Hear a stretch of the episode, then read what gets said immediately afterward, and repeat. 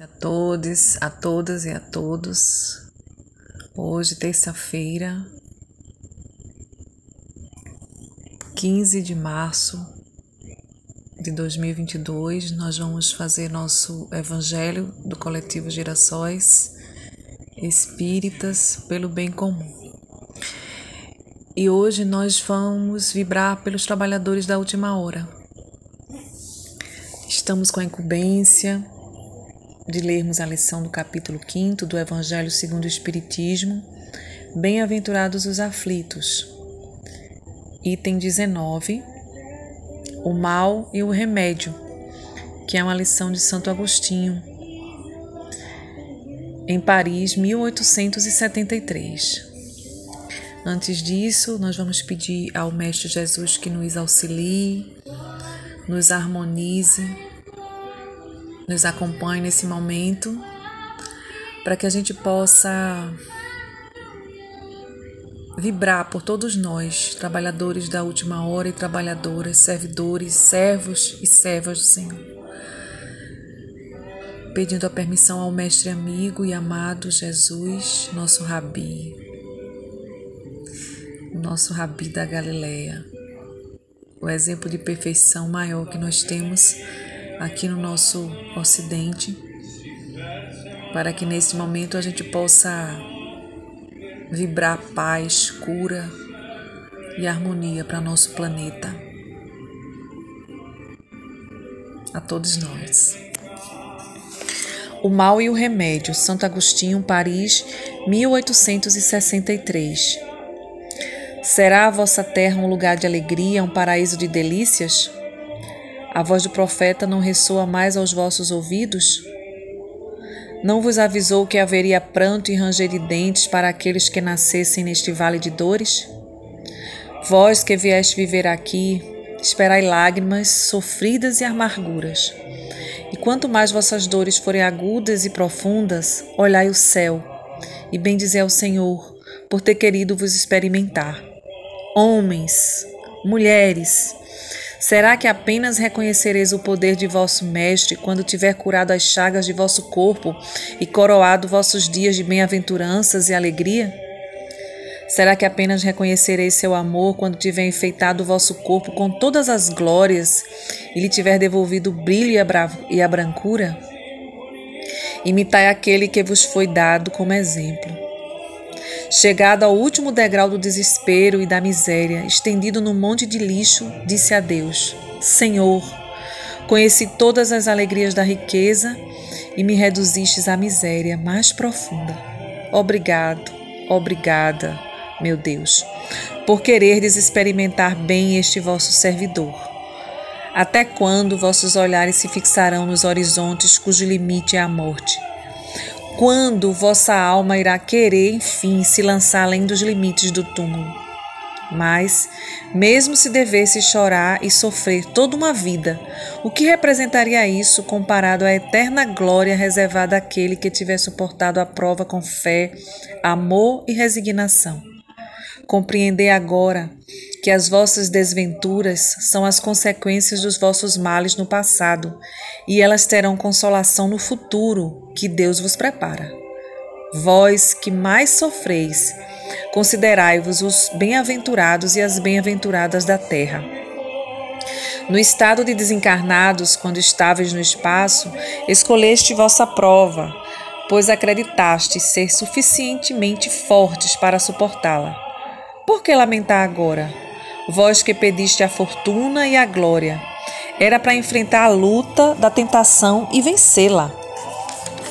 Vós que pedistes para lutar de corpo e alma contra o mal moral e físico, sabias que quanto mais difícil fosse a prova, mais a vitória seria gloriosa e que, se saísseis triunfantes, mesmo que o vosso corpo fosse jogado num monte de lixo, quando de sua morte, deixaria escapar uma alma brilhante, alva, purificada, pela expiação e pelo sofrimento.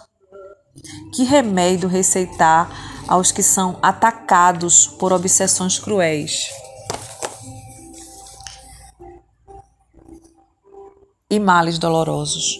Um só é infalível.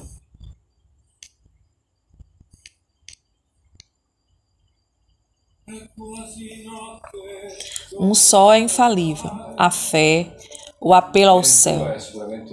Se no extremo de vossos mais cruéis sofrimentos vossa voz canta o Senhor,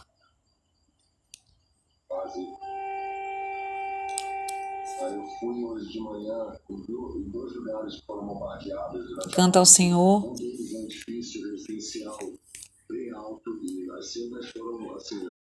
Que remédio receitar os que são atacados por obsessões cruéis e mais dolorosos? Um só é infalível: a fé, o apelo ao céu. Se no extremo de vossos mais cruéis sofrimentos vossa voz canta ao Senhor, o anjo à vossa cabeceira com sua mão vos mostrará o sinal da salvação e o lugar que vos devereis ocupar um dia. A fé é o remédio certo para o sofrimento. Ela sempre mostra os, os horizontes do infinito diante dos quais se apagam aos poucos dias sombrios do presente.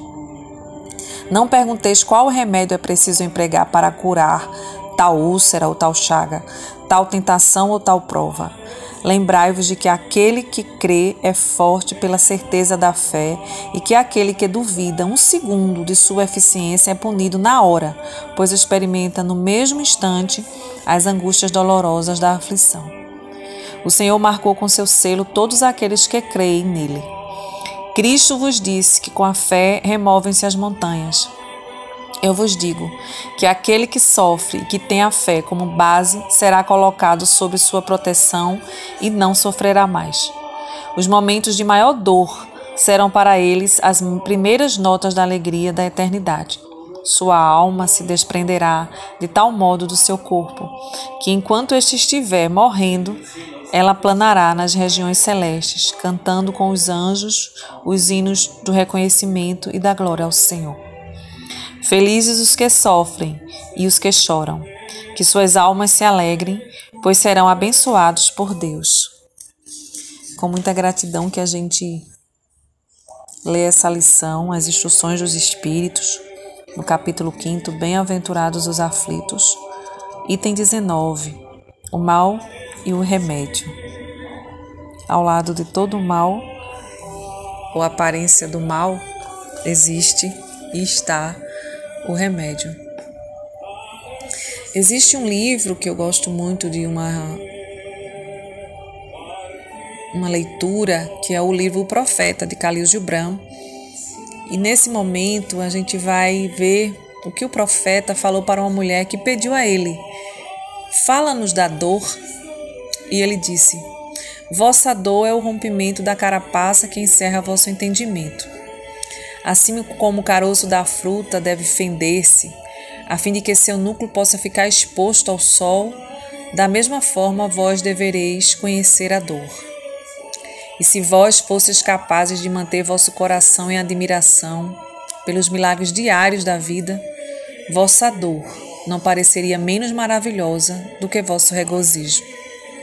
E vós aceitarias as estações de vosso coração, assim como tendes sempre aceitado as estações que possam que passam sobre vossos campos e vós assistiríeis serenamente à passagem dos invernos de vossa aflição. Muito de vossa dor é escolha própria. É a poção amarga com a qual o médico dentro de vós cura vosso eu adoecido. Portanto, confiai no médico e bebei de seu remédio em silêncio e tranquilidade, pois sua mão, embora pesada e dura, é guiada pela mão delicada do invisível. E o cálice que ele traz, embora faça arder vossos lábios, foi moldado do barro que o oleiro umedeceu com suas próprias lágrimas sagradas. É assim que o profeta fala-nos da dor.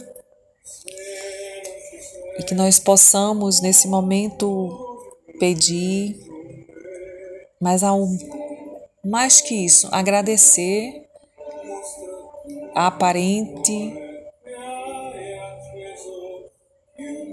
a aparência do mal em nossas vidas, porque só existe o bem. Porém que a gente possa também sorver desse remédio por vezes amargo, mas com atitude no mundo, para que a gente possa pacificar e pacificar-se, mas também lutar por dias melhores e fazer a nossa parte. Porque ao lado do, do todo mal tem um remédio, às vezes amargo, difícil de engolir, mas necessário. E que nossa dor não seja sofrimento. Porque o sofrimento é quando a gente escolhe reviver a dor. E muitas vezes a gente revive sabendo o que é necessário para a cura. Que nesse momento a gente possa pedir ao Mestre Jesus toda a paz, toda a coragem para esses trabalhadores e trabalhadoras da última hora que estão e precisando nesse momento estão e estão no caminho precisando de claridade no caminho, coragem, ousadia, fé raciocinada e amorosidade. Muita amorosidade nos nossos corações. Que o Mestre Jesus nos ilumine, que o Rabi da Galileia esse espírito mais evoluído que nós tivemos aqui no nosso meio até hoje, nos deu lenitivo de dias melhores. Mãos à charrua sem olhar para trás. Assim seja.